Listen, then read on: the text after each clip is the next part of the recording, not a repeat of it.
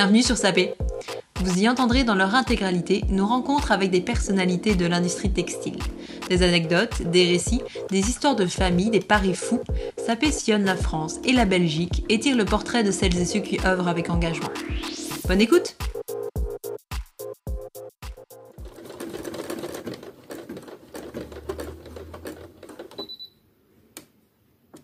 Je m'appelle Elise Wist et je suis euh, la responsable directrice de la marque Maison Elise Brussels.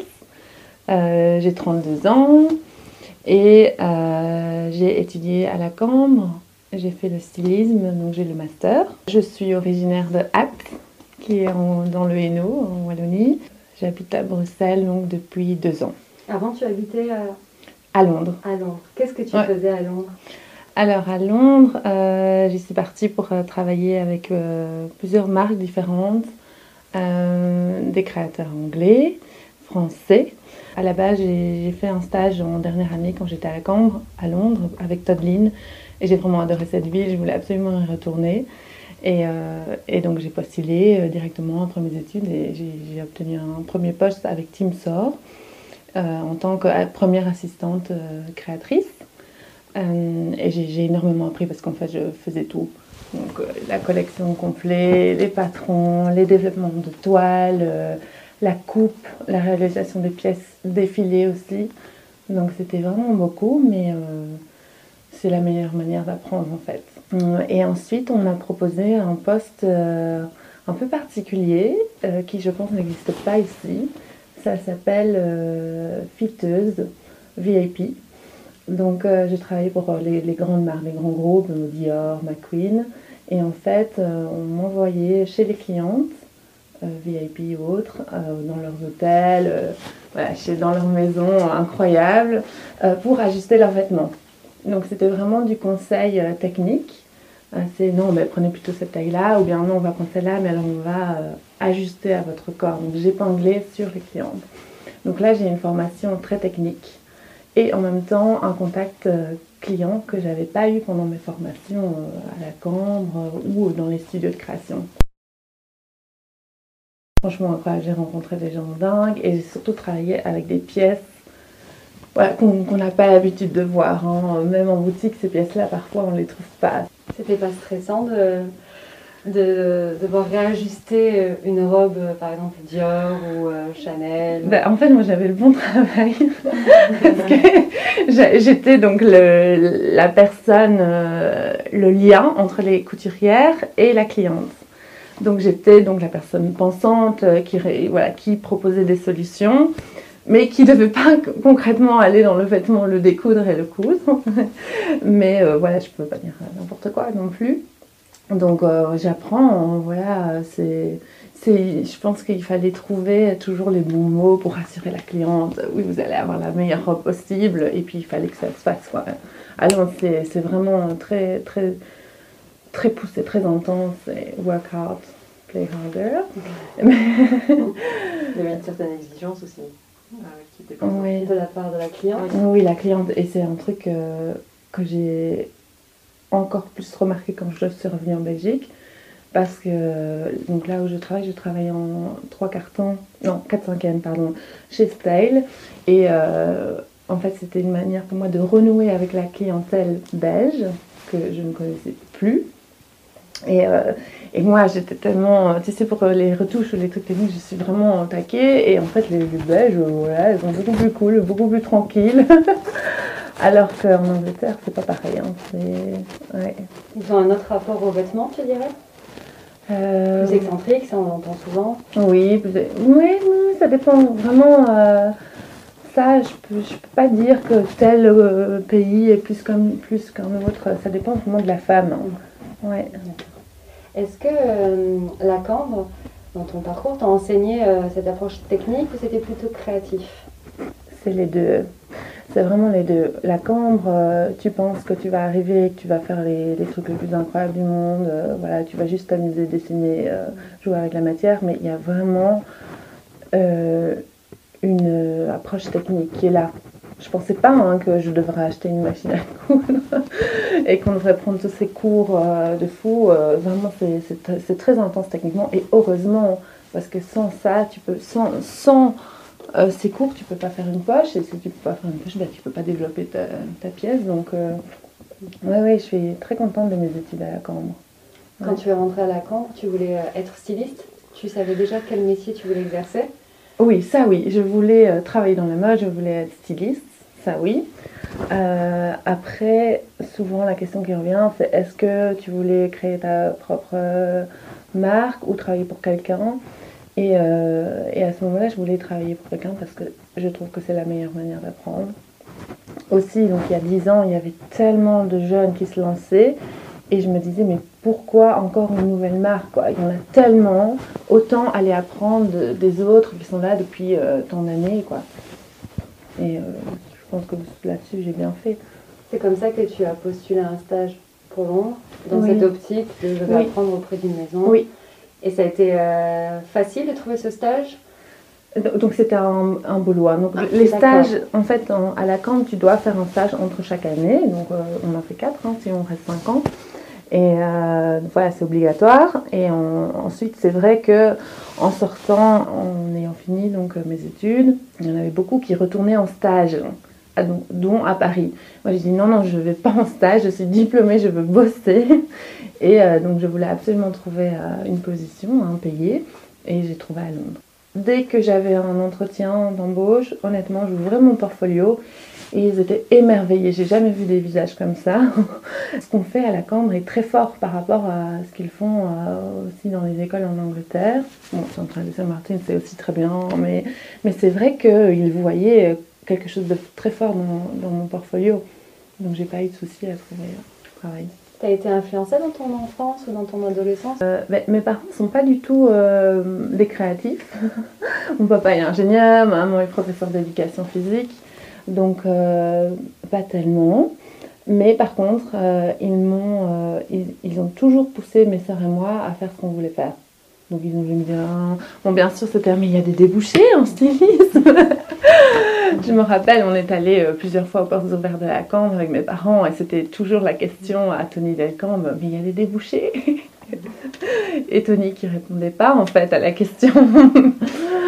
Euh, mais euh, donc voilà, ils m'ont toujours inscrit à mes cours d'a- d'aquarelle et de dessin. oui, ils ont toujours respecté mon côté artistique. Mais du coup, je me demandais, la, la couture est venue à quel moment Vraiment quand tu as commencé tes études Ou déjà Oui. avant, tu avais un petit peu introduit ça euh, Mais pas tellement en fait. Ouais, non, je te dis, je pensais pas que j'allais devoir euh, coudre.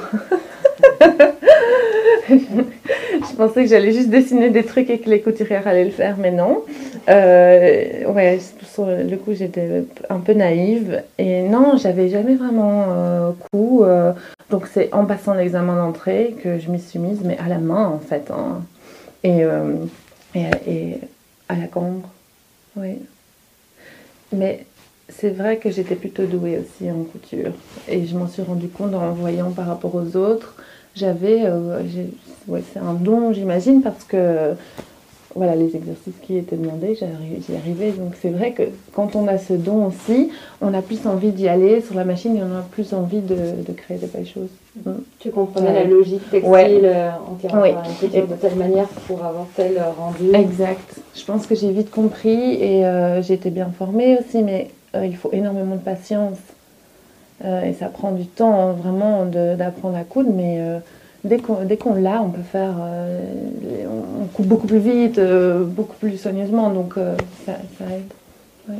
Est-ce que tu peux nous dire un styliste dont tu admires le travail qui t'inspire? Comme tu as travaillé avec beaucoup de, Ouais. de maisons à Londres, Je sais, je sais, mais pour moi c'est vraiment difficile de répondre à cette question parce qu'il y en a tellement. dont Et- tu apprécies le travail? Mais oui, et, et, euh, c'est difficile de donner un nom. euh, après, j'aime beaucoup euh, Ro- Roland Mouret, pour qui j'ai travaillé à Londres. Là, j'étais euh, responsable de la coordination du studio. Donc ça, c'était encore un poste après mes clients VIP. Et donc là, je suis retournée dans le studio et en fait, si tu veux, tu fais tourner la collection au mieux. C'est-à-dire? Hein, donc, euh, tu vois, il y a l'étape de création. Donc, tu as les créatifs qui dessinent, qui envoient des dessins. Et ensuite, tu les analyses et tu choisis euh, comment on va les réaliser, comment on va les développer, donc avec quel tissu. Tout ça, ce sont des toiles. C'est du calico, euh, c'est du crêpe, mais voilà, qui est de moins bonne qualité, mais au moins on aura un rendu de drapé. Donc on, on développe les pièces avec les, les patronneurs. Et ensuite, ça va en machine, mais il faut choisir les, quels zip, euh, voilà, quelle pression. Enfin, c'est tout le développement. Il faut que. euh, c'est vraiment la coordination du studio. Il faut que ça tourne le plus vite possible et le mieux possible. Ouais, donc c'est très difficile comme, ça, comme, euh, comme boulot. T'as beaucoup de gestion aussi. Ouais, oui, oui, beaucoup de personnes différentes, beaucoup de personnalités. euh, Et donc, oui, j'apprécie Roland Moret parce que il, il démarre toujours de, des tissus en fait qu'il a dans les mains. Donc, euh, il les prend et il drape autour des mannequins ou de, de ses stockmen. Et euh, ça rejoint un peu ma manière de travailler aussi. Euh, c'est vraiment travailler avec ce qu'on a et respecter le tombé, le poids d'un tissu. Donc pas essayer de lui faire, le forcer à faire quelque chose, mais vraiment le respecter et de, de travailler sur les volumes comme ça autour du corps. Au lieu de partir d'un dessin, il va partir de la matière Ouais. qui va l'inspirer. Oui, c'est ça. Et du corps de la femme aussi, parce qu'il ne faut pas oublier que au final, un vêtement, ça doit quand même mettre en, valeur le corps d'une femme d'une certaine manière, euh, le respecter et euh, s'appuyer sur les formes de, de la femme. Et il le fait très bien. Est-ce que tu peux nous parler maintenant de Maison Elise Oui, oui, donc Maison Élise. euh, donc en fait, j'ai travaillé pour tellement de gens différents et ça m'a beaucoup plu. Mais il manquait quelque chose, Donc c'était huit ans de, folie à Londres. Et c'est vrai qu'on n'a pas le temps, quoi. euh, Mais je, voilà, il manquait euh, ce côté créatif pour moi. En fait, j'avais envie de faire des choses pour moi. Et, euh, donc j'ai commencé à hum, récupérer les tissus que je voyais dans les studios qui traînaient ou qui allaient à la poubelle. Je me dis non mais ça c'est trop beau. Donc j'ai pris tout ce que je pouvais hein, et en me disant qu'un jour j'allais faire quelque chose avec ça. Et euh, donc voilà, après 8 ans à Londres, euh, c'est assez, c'est suffisant, c'est une ville de passage. hein, et euh, j'avais envie de rentrer avec mon copain. Et on est rentré donc il y a deux ans. Et là, j'avais cet atelier, cet endroit, enfin un endroit pour moi où je pouvais me retrouver et travailler avec toutes ces matières que j'avais récupérées. Et donc j'ai travaillé sur le, sur le buste. Et, mais pour moi, en fait, je ah, j'ai envie de me faire un top. Et, euh, et j'en ai fait et je l'ai porté dans les rues de Dansard, donc là où je travaille. Et il y a vraiment, je monte pas, il y a beaucoup de gens qui m'ont demandé d'où venait euh, mon top. Donc je me dis, mais je dois les vendre, quoi. C'est une occasion. Ouais, donc je vois un nom. euh, et donc euh, Maison Élise, donc clin d'œil aux maisons pour qui j'ai travaillé, avec qui j'ai travaillé, les grandes maisons. Retour à ce fait main, fait sur mesure, hein, comme dans les anciennes maisons. Donc Maison Élise date de août 2019.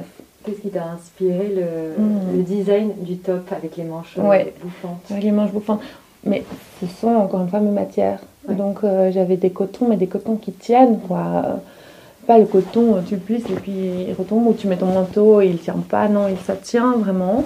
Et euh, c'est en le, en le travaillant, en le plissant et en, en réalisant ce travail, je me suis, voilà, je me suis dit autant faire euh, du volume et mettre en valeur les matières que j'avais. Et euh, les gens qui t'arrêtaient dans la rue, tu as répondu directement à, à leurs demandes.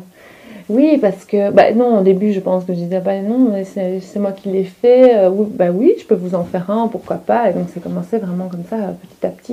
Donc, c'est vrai que ça a commencé avec la demande. Une toute petite clientèle au fur et à mesure. euh, Oui, oui, oui, du bouche à oreille. Ouais.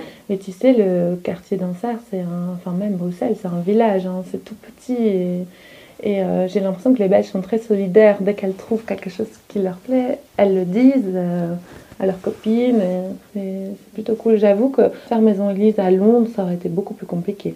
Tu vois, j'aurais eu Plus de monde, plus concurrentiel. Ouais, plus de concurrence. Et puis, on est, on est tellement petit. Là, donc, euh, est-ce qu'il y aurait eu ce, ce travail de bouche à oreille? Je pense pas. Quelles sont les étapes de fabrication euh, d'un top? C'est très représentatif euh, de Maison Élise. Oui, Donc, C'est un t-shirt avec des manches bouffantes que Oui. tu déclines selon le tissu. oui, oui c'est ça. Donc, euh, j'ai la base t-shirt. Ouais. Tu vois? J'enlève la manche. D'ailleurs, toutes ces manches, je les récupère. Elles sont là dans une Tu boîte. valorises à chaque fois la matière. Ah oui, Rien oui, je jette, honnêtement, je jette rien. Je jette rien. Euh, pendant le premier confinement, j'ai fait euh, des masques avec toutes mes, toutes mes chutes. Donc voilà, la manche est enlevée et ensuite je euh, coupe les manches. Donc, tu vois, j'ai mes patrons, coupe mes manches. Ensuite, euh, je fais mes finitions, ça passe en machine. Je fais mon petit travail de plissé. Donc là, pour le tisser, tu aiguilles. Ah ouais, j'épingle ou j'utilise aussi la craie. Ça, c'est génial. D'accord. Ça, ça s'enlève, tu vois, la craie, ça va beaucoup plus vite. Je tire mon élastique, là, sur ma machine, évidemment. Et quand tu tires, ça crée le, les fronts. Voilà, puis donc j'ai mes manches. Et maintenant, je l'assemble au t-shirt. Mais donc, euh, aussi, je veux quand même euh, préciser, je... Bon, là, j'ai une, une manche blanche parce que j'ai eu une commande de blanc, mais euh, c'est vraiment sur commande. Donc, euh, il n'y a pas de gaspillage euh, de stock. C'est, euh, je ne vais pas couper dans un tissu si j'ai pas eu euh, une demande d'une cliente. C'est des pièces uniques. Euh, pour la plupart, oui, ça dépend. En fait, euh, parfois, je peux en faire trois de- du même tissu. Selon le stock Oui, maintenant, les, les- voilà, c'est selon le, le stock. Mais c'est vrai qu'il y a des pièces euh, exclusives parce que j'ai- pas eu assez, donc euh, il y en a qu'une. Et en général, c'est celle-là que les clients veulent. Et, euh, mais sinon, les cotons, ça, j'ai j'ai récupéré des rouleaux entiers. Mhm. Donc ça, je peux, je- ça va, il y a du stock, quoi. Tu les trouves où, euh, ces euh, rouleaux de tissu Maintenant que tu ne travailles plus dans les maisons de... Oui, c'est ça. Parce que du À coup, Londres. euh, voilà, donc j'ai eu Est-ce euh, que tu sais, ce stock tissu que j'ai ramené donc de Londres dans mes valises. Euh, forcément, la première collection Maison Elise, tout est parti. J'en ai plus. Et donc, j'ai euh, j'ai renoué en fait avec des contacts belges que j'avais et italiens. Et euh, c'est des gens géniaux, donc des fabricants de tissus qui travaillent avec des grandes maisons. Et en fait, malheureusement, toutes ces grandes maisons, ben voilà, quand elles changent d'avis ou il y a un défaut, ils sont pas contents avec le, le coloris, il y, a un- il y a un petit truc qui va pas. ben, Il y a des matières qui restent en fait et qui sont recyclées ou, ou autres, j'en sais rien. Mais en tout cas, moi, je les récupère. Tu les achètes? Oui, oui, oui. Il y a un marché euh, de Ah oui. revente de stock Oui, c'est ça. pour ne pas les, les gaspiller. Oui. Ça te vient d'où ces, ces valeurs de revaloriser euh, la matière Ça, ça vient depuis euh, le tout début à la. Donc, autant pendant la formation, c'est vrai que c'est pas poussé sustainable, éco, friendly, pas tellement, franchement, même vraiment pas. Peut-être que maintenant ça l'est, mais il y a 10 ans, euh, non. Mais moi, j'ai toujours réutilisé euh, du vintage. Donc, il y avait toujours des pièces existantes dans mes collections. Donc, je pense qu'il y avait déjà là, il y avait un, un déclic. Je me disais, mais, mais je veux pas refaire une veste en cuir euh, de A à Z s'il y en a déjà qui sont canons, que je peux retravailler. Donc c'est vrai qu'on a tellement, tellement que euh, je, trouve que parfois ça sert à rien de refaire à zéro, autant réutiliser ce qu'on a quoi. C'est une perte de temps de refaire et autant respecter l'environnement comme on peut. hein. Ça te prend combien de temps de fabriquer un top euh, Ouais. Mais ça, c'est ça, difficile à répondre à cette question parce qu'évidemment, ça dépend du top. Ouais. Euh, parfois, je, je- si j'ai des commandes groupées, je sais en faire deux, trois en même temps et donc ça va plus vite. Parfois, c'est juste un, donc euh, c'est c'est difficile. D'accord. Et ça peut dépendre peut-être aussi de la matière utilisée pour les manches. Oui, oui, c'est ça. Et d'o- d'où la différence de prix. Donc le prix, je l'invente pas. hein. C'est vraiment en fonction de, de, du, ouais, du temps de recherche sur les finitions aussi. Parce que euh, un tissu n'est pas l'autre. Et donc, euh, j'essaye d'inclure ça aussi dans mes prix. Je sais qu'il y en a un qui va demander beaucoup plus d'attention, euh, je vais être beaucoup plus euh, prudente. Donc, euh, voilà, c'est changer les, les systèmes de presse. Donc, euh, Quelles sont les matières les plus délicates Hmm, je dirais les organza. Tu sais, Est-ce que tu peux nous en montrer Oui. Donc tu vois les organza de soie comme ça où tu dois vraiment faire la plus belle finition possible. Et alors j'ai travaillé sur les velours. Ah oui, tu vois ici les, les baby locks sont en velours. Le velours, c'est euh, laborieux à, à- à travailler? Oui, parce que euh, c'est un peu jersey, c'est élastiqué. Toi, donc tu dois, tu dois travailler avec ça. Parce que moi, je ne l'utilise pas, normalement, j'ai pas besoin de ce- cette euh, élasticité. Donc j'essaye de l'enlever en, par la finition, de maintenir le, le velours en place. Ici, vous avez une veste réalisée en collaboration avec Jill. C'est Jill qui m'a contactée. Et j'étais vraiment très fière parce que j'adore son travail. Tu connaissais On son travail auparavant? Oui, je connaissais. Et on a, on a les mêmes valeurs. Donc elle reprend des, des blazers euh, préexistants et elle en modifie les dos. Et euh, ben, moi, je- je- c'est comme si je modifiais des t-shirts parce que oh, c'est vrai, on n'en a pas parlé de ma collection de vintage. Oui. t-shirts vintage. Donc là, c'est du 100% euh, récup, Oui. recycle, upcycle. Et donc voilà, elle est venue euh, et je lui ai proposé deux types de manches différentes, différents et, euh, et on a directement accroché. On a fait 20 blazers et on a tout vendu. Donc Jill et moi, on est quand même des marques euh, d'Instagram au final. On vend en ligne parce qu'on a un produit euh, facile. Je trouve que voilà, les clients ne se posent pas trop de questions. C'est il y en a la plupart, c'est des tailles uniques. Après, je suis toujours là et je le dis, je le communique très clairement. Je peux faire du extra small et du extra large, donc euh, je peux m'adapter. Et euh, Jill aussi, elles vont, elles vont sur son Instagram, quoi. Donc euh, c'est un peu euh, le, le truc de mai- 2020 avec le corona aussi. Mhm. Ça nous a aidé parce que les clients ont acheté beaucoup plus en ligne. Les Belges ont voulu soutenir les créatrices belges. Donc ça, c'était bien, évidemment, pour Maison Élise. Mais après, je dis pas qu'un jour, euh, j'ouvrirai pas les portes de l'atelier ou euh, euh, faire une présentation dans un hôtel euh, ou autre pour rencontrer les clientes. Et avoir une autre visibilité aussi. Et avoir une fringue remplie de top. Et tu vends aussi sur Vinted. Oui, oui, oui, pour moi. Vinted, c'était bah, pourquoi pas, parce que c'est une plateforme facile, on y trouve de tout, il y a vraiment tout. Euh, et euh, en fait, c'est pour les clientes qui préfèrent passer par là, c'est facile, elles mais souvent elles, euh, elles viennent de mon site ou de l'Instagram et ensuite elles vont sur Vinted. Et euh, parce que voilà, Vinted, euh, sur le l'envoi, euh, ça protège l'acheteur aussi. Donc je crois que c'est facile en fait. hein. C'est une question aussi de sécurité d'achat. Je pense, oui, pour les, plus, les plus frileuses. Hmm.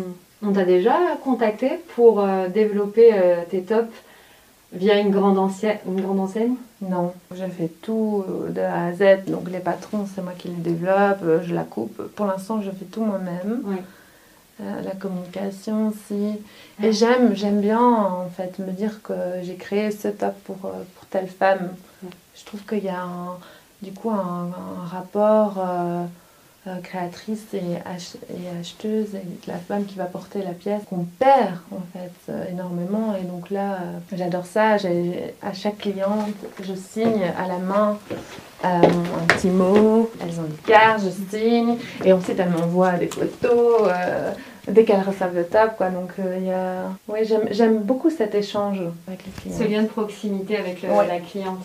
Oui, oui, Tu sais à qui tu t'adresses. C'est ça. Ouais. Voilà. Et alors, on n'a pas parlé de l'autre collaboration. Oli euh, Meden. Hélène, en fait, c'est une cliente. Et euh, elle me dit Ah, je pensais à quelque chose, euh, je vais te montrer. euh, Est-ce qu'on peut se rencontrer? J'ai dit Bah écoute, pourquoi pas?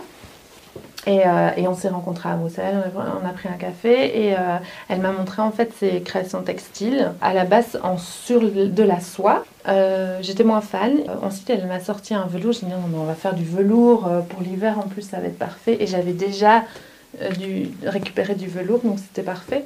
Et ensuite, moi j'ai monté les manches Mm. sur les turtlenecks. Est-ce que ça a été difficile pour toi en termes d'entrepreneuriat de monter euh, Maison Elite Ça, c'est vrai que c'est quelque chose, l'entrepreneuriat, qu'on n'apprend pas. Euh, après, c'est la vie d'adulte. hein, euh. Alors que la mode est quand même reliée au Oui. business. Oui, mais c'est vrai que ça manque. Donc la formation à la Cambre, elle est géniale, mais il y a, il y a ce côté-là, gestion, entrepreneuriat, enfin voilà, tu, tu sors de là, mais tu sais pas hein, si tu veux créer ton, ta marque, tu sais pas comment faire. Donc euh, après, il y a plein d'aides à Bruxelles. Mais c'est vrai que c'est du bouche à oreille, c'est, il faut téléphoner, il faut arrêter d'envoyer des mails parce que personne n'y répond. Il faut vraiment euh, activer les gens. Et là, et là, ça y est, quoi. Moi, j'ai j'ai une coach, euh, elle est géniale, du MAD. Donc, euh, ils sont quand même là, vraiment, pour les, créateurs euh, belges. Mais euh, en fait, je découvre tous les jours de nouvelles choses euh, en, étant entrepreneur. Donc, euh, oui, c'est en faisant qu'on apprend. Euh, mais moi, j'aime beaucoup ce côté-là, la communication, la vente aussi. euh, et je crois que je l'ai développé aussi à Londres en rencontrant toutes ces personnalités VIP, toutes ces dames avec des caractères très forts aussi. Et j'ai eu un contact client en fait. Et alors mon, mon boulot d'à côté, donc styliste chez Style, dans la vente.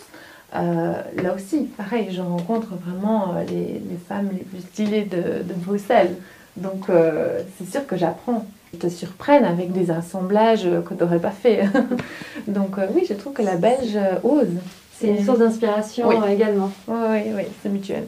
C'est vrai qu'au début, l'enjeu en fait, quand on vend sur Instagram, c'est il faut quand même avoir une base de, de fans, une base de, de followers. hein. Il n'y a rien à faire. Et donc euh, l'enjeu, c'est aussi de trouver des influenceuses. Et donc j'ai travaillé avec des filles géniales. Enfin, je ne pouvais pas rêver mieux. J'ai travaillé avec Tiani, Kirillov, Nanja, Massi. Et donc euh, toutes ces filles-là, elles m'ont, aidé à me lancer hein, au, tout, début, quand personne ne me connaissait. Nathalie Hanson aussi, francophone. Euh, mais il y a une fille euh, que j'ai contactée et euh, ça a été juste une très mauvaise expérience. Elle a reçu le top, mais elle n'a jamais fait de post ni de story. Donc voilà, des choses comme ça. Je pense qu'il faut bien choisir les personnes avec qui on travaille. Et si on ne le sent pas, on ne le fait pas. Je sais qu'il y a énormément de stylistes qui ont peur de partager leur création parce qu'on va les copier. Mais de toute façon, la mode, c'est ça. Tout le monde se copie. Donc moi, je m'en fous. Vraiment, on copie, peu importe. Je sais que, que mes clientes sont là, qu'elles connaissent la marque et qu'elles savent, euh, elles vont faire la différence. Mais c'est vrai que je reçois euh, des photos d'amis qui me disent Ah, Elise, t'as vu, elle a fait la même chose que toi. Euh, Mais bah, c'est de la pub. hein. Est-ce que tu peux nous parler de ta dernière création? On en parlait sur le chemin avec. Fiora, Oui. qui est toute en transparence et Ah oui, magnifique. Top, super sexy. Oui. Oui, je travaille avec une super équipe de filles. Euh, Chloé, donc, qui est à la cambre, photographe à la cambre, euh, et Flore, hein, euh, ma mannequin en fétiche. Quelle est la matière? Donc, euh, ici, on est sur du tulle, C'est euh, mais et- élastique. Donc, il y a de l'élastane dedans. c'est un défi euh, de Oui. maîtriser cette matière. Oui, oui. Mais j'ai des bonnes machines. En fait, tu sais, il faut pas énormément. hein. J'ai une, une machine que j'ai depuis euh, 15 ans. Et mon overlockeuse fait baby lock ou overlock. Et voilà, avec ça, euh, et de, de main euh, droite. Et de l'ingéniosité. oui, un peu quand même. tu peux arriver à, à ça. Mais là, c'est vraiment des, des- des magnifiques matières de haute couture. hein. Honnêtement, hein, c'est super beau. Euh, J'avais juste assez pour faire une paire de manches. Ouais, c'est pour ça que c'est des pièces uniques. Mais ce qui ajoute euh, une valeur en fait, à la charme, pièce euh, à la je pièce et à la marque. Parce que c'est très rare maintenant d'avoir une pièce euh, que personne n'a. Mhm. Donc, euh, donc on porte, euh, tu sais, avec un, un soutien bandeau en dessous, ou un petit top à fine bretelle, ou un bodysuit. Hmm. Quelle serait l'initiative que tu penses qu'il est nécessaire d'adopter? Ah, c'est difficile, hein, tu vois, de dire aux gens ce qu'ils doivent faire. Par Mais- rapport à, à ton expérience et à tes Oui. valeurs qui sont quand même très fortes. Oui, oui, oui, c'est ça. Je pense que tout le monde doit essayer de, de faire euh, un effort, euh, même si c'est à, à une petite échelle, mais je dirais que les grandes marques, euh, les, les grands ateliers, mais essayer de réutiliser leurs tissus parce qu'ils ont des rouleaux qui traînent dans leurs archives. Et autant les, les utiliser parce que sinon ça va juste rester là, euh, c'est tellement de gaspillage, ne, fût-ce que lancer des collections archives. euh, donc essayer d'utiliser ce qu'ils ont, en fait, surtout maintenant. Utiliser le stock existant. Oui. Puis de faire attention au packaging. Tu vois, attends, est-ce qu'elles sont mes belles petites boîtes? Le, le papier d'emballage, c'est du papier recyclé. Enfin, bien sûr, quand t'es petite comme ça, c'est plus facile de tout, de tout gérer. Euh, Je peux comprendre que voilà, plus tu évolues, euh, moins c'est facile de récupérer euh, les boîtes. Mais tant que je peux le faire, euh, je le fais. Est-ce que tu vas développer des produits autour de, du pantalon, de la Mm. veste, de jupe, robe Alors pour l'instant, euh, je prends mon pied avec les tops et les vestes déjà, il y a déjà du taf. Mais euh, j'ai développé juste derrière toi le- un petit gilet que j'ai envie. C'est de l'exclusivité aussi. Ouais, attention. Mais donc euh, j'ai récupéré beaucoup de pans en fait en laine, mais des beaux lainages. Mais pour des tops, c'est beaucoup trop épais. Et donc j'ai travaillé sur euh, l'idée d'un gilet qu'on pourrait porter au-dessus de- des à manches bouffantes. C'est assez facile euh, à porter. Et ensuite, donc là, tu vois, je travaille sur le mannequin. Ensuite, je mets à plat. J'en fais un patron.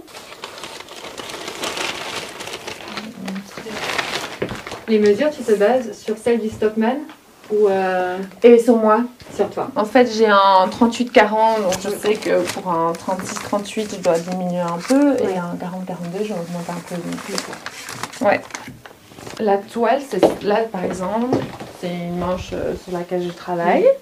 Ensuite, je l'enlève du, du mannequin et je la mets à plat et j'en fais un patron. La toile intervient avant le patron. Oui. D'accord. Je démarre avec la matière. Ouais. Et ensuite, dès que j'ai mon patron, je coupe dans le, le vrai tissu. Est-ce que pour l'instant tu as constaté une euh, augmentation des ventes et que ton rythme est en train de s'accélérer? Oui, tout à fait. bon signe. oui, oui, donc euh, oui, ça va très bien pour Maison Élise pour l'instant. Grâce au confinement, les femmes ont plus de temps, elles sont sur leur téléphone et aussi elles veulent vraiment soutenir les, les créatrices locales, donc ça c'est top. Euh, maintenant, j'ai envie de vendre ailleurs qu'en Belgique. Donc j'aimerais bien de toucher aussi les françaises, euh, les italiennes. Donc, Ouais, ça c'est dans mes projets. Est-ce que tu vas créer des partenariats avec des influenceuses françaises ou italiennes pour pouvoir Oui, c'est une idée. euh, accroître ta visibilité? Oui, tout à fait. Parce que clairement, c'est grâce aux influenceuses belges aussi que j'ai été lancée ici. Donc, euh, ce serait une bonne démarche à prendre, oui. Avec les bonnes influenceuses, je répète.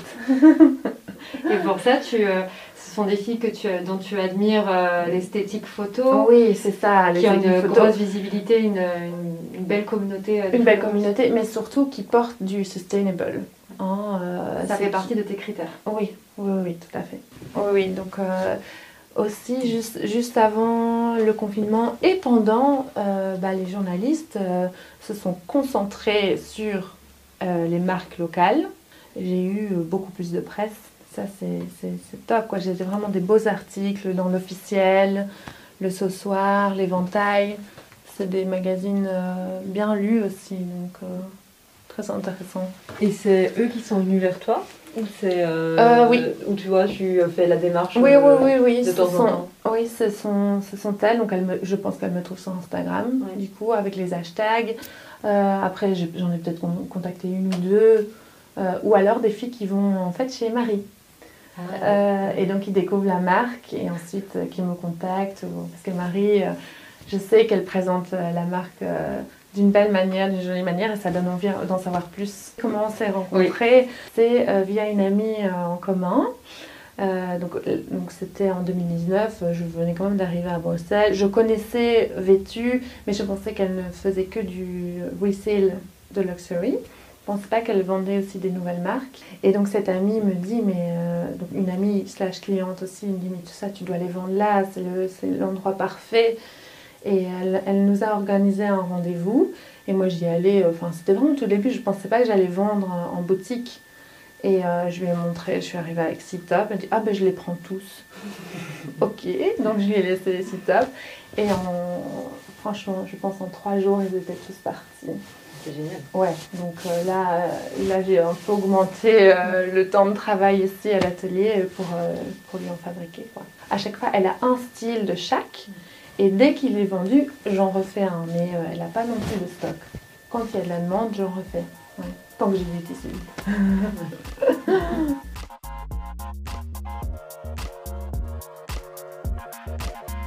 Merci d'avoir écouté cet épisode. Pour ne pas rater les prochains récits textiles de Sapé, suivez-nous sur Instagram sapé.édition ou via notre site internet www.sapé.com. Des bisous